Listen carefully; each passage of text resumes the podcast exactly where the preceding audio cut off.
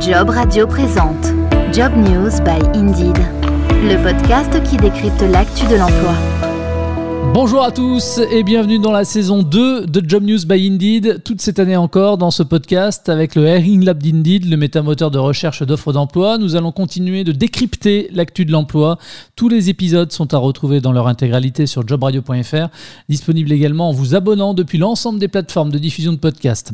Bonjour Alexandre Jude. Bonjour Jean-Baptiste. Alexandre, pour débuter d'abord tous mes voeux, euh, sans rentrer dans le détail parce qu'on y reviendra euh, tout à l'heure, qu'est-ce qu'on peut espérer ou qu'est-ce que peut espérer espérer l'économiste que vous êtes de cette année 2022 Ah bah une poursuite de la baisse du chômage, ce serait vraiment très très positif euh, en France. Ça fait quand même assez longtemps qu'on n'avait pas vu euh, le chômage à ces niveaux-là. Donc si ça pouvait se, se poursuivre, ce serait vraiment euh, un, un, beau cadeau. Alors selon que l'on veut voir le verre à moitié plein ou à moitié vide, qu'est-ce qu'il faut retenir de 2021 Une année meilleure que prévue sur le front de l'emploi avec un taux de chômage stable malgré la pandémie ou une reprise de l'activité trop lente par rapport à nos voisins et des pénuries de main-d'œuvre dans des secteurs en tension Alors c'est évidemment un peu les deux, mais je pense qu'on peut quand même retenir euh, l'aspect très positif, puisque si on se souvient, euh, en 2020, on faisait des projections euh, avec un taux de chômage à 11% en milieu d'année 2021. On n'a heureusement jamais vu ces niveaux. Et de ce point de vue-là, ça a été vraiment une très très bonne surprise. On est maintenant sur des niveaux de chômage qui sont tout à fait comparables au niveau d'avant-crise, qui était lui-même un niveau qu'on n'avait pas touché depuis euh, plusieurs années, puisqu'il faut remonter à avant la crise pour être à peu près sur des niveaux de chômage euh, équivalents. Donc euh, la reprise a été très très vigoureuse, c'est très positif. Et le niveau de chômage, le fait qu'il reste bas, qu'il n'y ait pas vraiment de pic, en 2021 a vraiment surpris tout le monde. Alors quels sont justement les secteurs d'activité qui s'en sont le mieux sortis en 2021 Alors sur Indeed, euh, en termes d'offres, si on regarde uniquement l'année 2021, on a une très très forte reprise euh, des annonces dans la garde d'enfants, dans l'hôtellerie-tourisme, dans la restauration, les soins personnels et à domicile ainsi que la propreté et l'hygiène. C'est assez cohérent avec les chiffres de l'INSEE sur l'emploi, donc cette fois-ci sur les emplois existants, non pas les offres et les emplois à venir, qui soulignent donc donc toujours du côté de l'emploi existant, des emplois qui ont été créés sur 2021, une très très bonne tenue de tout ce qui est service aux entreprises, service aux ménages, services non marchands aussi, donc tout ce qui est service public, la construction, le commerce ont également créé énormément d'emplois euh, sur l'année 2021. Et à l'inverse, alors, quels sont plutôt les secteurs qui ont euh, souffert l'année dernière? Sur Indeed, les secteurs qui souffrent sur 2021, il n'y en a pas vraiment, puisque si on se compare euh, à l'année d'avant, 2020, tous les secteurs ont en fait euh, reconstitué euh, leur stock d'offres. Alors ils sont pas revenus, on va dire, tous au niveau euh, d'avant la crise, mais il y a eu une très très forte reprise dans l'ensemble des secteurs. Les secteurs, si on veut regarder vraiment sur un an, ceux qui font le moins bien, c'est tout ce qui est construction, comptabilité, architecture, agriculture et foresterie, qui sont sur des rythmes d'augmentation de 20 points en termes de volume d'offres par rapport au début de l'année 2021. Si on fait la comparaison janvier 2022 comparé à janvier 2021.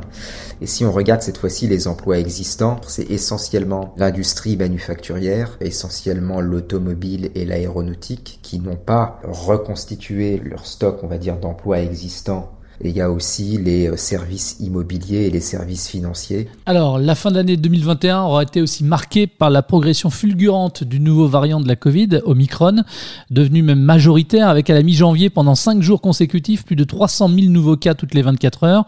Alors même s'il semble a priori moins dangereux que Delta, Omicron a poussé quand même l'exécutif à prendre de nouvelles mesures, comme le pass vaccinal avec 3 doses et pendant 3 semaines au moins le télétravail pour les entreprises 3 jours dans la semaine. Alors c'est probablement trop tôt hein, pour le dire, mais est-ce que vous mesurez, vous, euh, les répercussions sur le volume d'offres d'emploi sur Indeed.fr depuis la fin de l'année dernière et sur le comportement des internautes? Alors sur le volume d'offres, non, on voit pas vraiment d'effet au micron pour l'instant et c'est plutôt une bonne nouvelle. Hein. En revanche, sur le comportement des internautes, on voit quelques phénomènes euh, se matérialiser. Dans notre étude sur le comportement des chercheurs d'emploi, on a sur le mois de décembre 17,6% des personnes qui sont sondées et qui déclarent ne pas chercher d'emploi. Donc on leur demande pourquoi ils ne cherchent pas d'emploi, il y en a 17,6% qui se déclarent malades ou handicapés. Et ça c'est une augmentation de 2,6 points par rapport au mois de novembre. C'est pas négligeable. Pour autant, on retrouve les niveaux de septembre à peu près. Donc euh, on peut pas dire que pour l'instant il y ait un effet Omicron qui soit massif. Alors, retour donc euh, du télétravail imposé. Dans votre poste du 14 décembre dernier, vous disiez que l'adoption de cette organisation était relativement faible en France par rapport à nos voisins. Chiffre à l'appui, est-ce que vous pouvez euh, préciser? Alors, on est toujours sur des niveaux qui sont à peu près hein, deux fois moins importants qu'aux euh, États-Unis, au Royaume-Uni ou en Allemagne, puisque nous, on oscille entre 5 et 6% du total des offres qui sont disponibles en télétravail, c'est-à-dire pour lesquels l'employeur à un moment donné dans l'offre va préciser qu'il y a des possibilités de télétravail contre 9 à 12 hein, pour certains pays comme le Royaume-Uni qui sont très très avancés sur ce sujet-là. Justement, avec le concours de l'OCDE, euh, Indeed a analysé la part des offres d'emploi à distance dans 20 pays.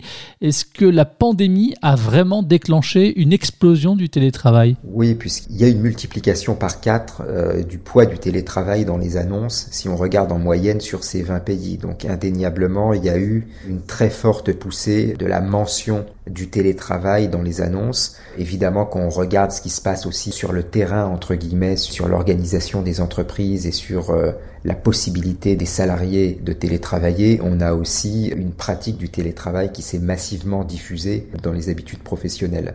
Et elle s'est diffusée aussi dans les annonces. Si on regarde justement sur ces 20 pays de l'OCDE, avant c'était 2% des annonces qui étaient signalées comme étant entre guillemets télétravaillables. Maintenant, on est sur 8%.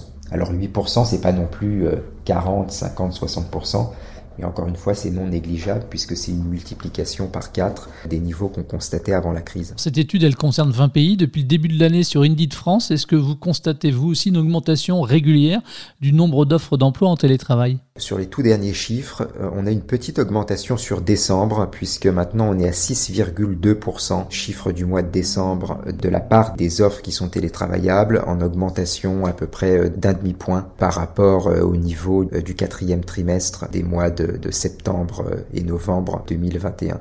Donc il y a un petit effet probablement lié à Omicron. Mais si vous voulez, si on regarde sur les six derniers mois, on est quand même sur un plateau Hein, on oscille euh, entre 5,5 et 6 alors, cette analyse avec l'OCDE, elle révèle également que le poids du télétravail dans les offres d'emploi a augmenté dans presque toutes les catégories de métiers depuis le début de la pandémie. Euh, quels sont justement ces secteurs où c'est particulièrement vrai? Alors, c'est particulièrement vrai déjà dans les secteurs qui se prêtent facilement au télétravail. Donc, essentiellement, tous les métiers, euh, en général les, métiers de col blanc, où l'interaction, on va dire, avec euh, les collègues ou avec les clients sont pas forcément au cœur des tâches quotidiennes. Donc, on a évidemment le développement de logiciels qui a euh, près de 11 points d'augmentation sur cet indicateur donc de part d'annonces télétravaillables. Ensuite, on a le marketing, les médias et la communication, le design de l'information, l'information médicale, les mathématiques et les statistiques, la culture et le divertissement aussi qui prennent près de 8 points, le support informatique, les ressources humaines et l'assurance. Voilà, ça c'est les, les 10 premiers métiers qui sont le plus en pointe dans l'augmentation du télétravail. Et chez Indeed, est-ce que vous avez des indicateurs qui finalement vous confirment que les entreprises auraient définitivement intégré le télétravail et que cette organisation allait finalement s'imposer, se pérenniser, y compris donc après la pandémie Alors c'est assez compliqué de faire des projections et en particulier sur ce sujet euh, précis puisque ça dépend de plein de choses, en particulier de, de la politique des entreprises, euh, aussi du niveau de préparation des managers dans les entreprises. Mais nous, ce qu'on regarde, c'est qu'on compare donc cet indicateur de part des annonces télétravaillables avec un indicateur qui est construit par l'université d'Oxford qui mesure l'intensité des restrictions à la mobilité. Et on regarde si la part des annonces télétravaillables diminue quand cet indicateur de restriction à la mobilité diminue lui aussi. Donc euh, quand par exemple le gouvernement annonce une levée des restrictions à la mobilité, une levée de euh, l'obligation de télétravailler, on regarde si euh, les recruteurs postent moins d'annonces où il n'y a pas de mention de, de télétravail. Et ce qu'on constate, c'est qu'en fait cet indicateur de part d'annonces télétravaillables ne baisse pas pour l'instant, même quand les restrictions à la mobilité sont levées. Euh, ce qui mènerait à penser qu'il y a quand même eu une accoutumance entre guillemets au télétravail. Les entreprises se sont habituées et continuent à vouloir recruter des personnes qui sont soit partiellement, soit totalement en télétravail. Après, c'est qu'on est quand même toujours dans une situation de, de crise sanitaire et que pour être vraiment sûr que le télétravail perdurera au niveau qu'on constate actuellement, faudrait qu'on attende d'être véritablement sorti de la crise. Évidemment, évidemment. Alors on va rester en France et on va parler des dernières données d'Indeed arrêtées au 7 janvier dernier. À quel niveau se situait le, niveau d'offre d'emploi sur le moteur de recherche? Alors là, pour l'instant, on est 27,2% euh, au-dessus de notre niveau du 1er février 2020, qui est la date référence. Donc on a en gros un peu plus d'un quart d'annonces en plus sur le site qu'avant la crise. Alors nous sommes donc sur une bonne tendance. Hein et cela malgré la progression de Micron et les restrictions décidées pour freiner sa propagation. Assurément, on constate pas de rupture dans la tendance qui s'est amorcée euh, bah, depuis la sortie du premier confinement. Hein, en réalité, euh, depuis mai 2020, on est sur une augmentation constante en moyenne de l'ensemble des offres. Quand on regarde l'ensemble du marché du travail, cette tendance à la reprise, elle s'est pas démentie depuis mai 2020. Où situe la France par rapport aux autres pays? On est encore en retrait, en particulier par rapport à l'Allemagne et au Royaume-Uni. Hein. L'Allemagne, ils sont euh, là actuellement à plus 46,5%, euh, donc ils sont 20 points au-dessus de nous. Mais encore une fois, ça c'est aussi quelque chose qu'on constate depuis le début. On a toujours été un peu en retard par rapport aux autres pays sur cette tendance de reprise. Les professions qui affichent maintenant la plus forte progression en termes de volume d'offres, quelles sont-elles? Alors ça dépend par rapport à quelle référence on se place, mais si on se place par rapport au 1er février 2020 et avant la crise, c'est toujours les soins infirmiers, la pharmacie, les soins personnels et à domicile, l'assistance médico-technique et la propreté et l'hygiène, donc essentiellement des métiers dits professions essentielles, des professions de la santé et des professions qui ont profité entre guillemets directement euh, de la pandémie comme la propreté et l'hygiène. Et si à l'inverse, on devait parler des métiers qui voient leur nombre d'offres euh, diminuer ou stagner? Toujours par rapport au 1er février 2020, si je vous cite les, cinq métiers qui n'ont pas encore recouvré leur euh, volume d'offres, on a tout ce qui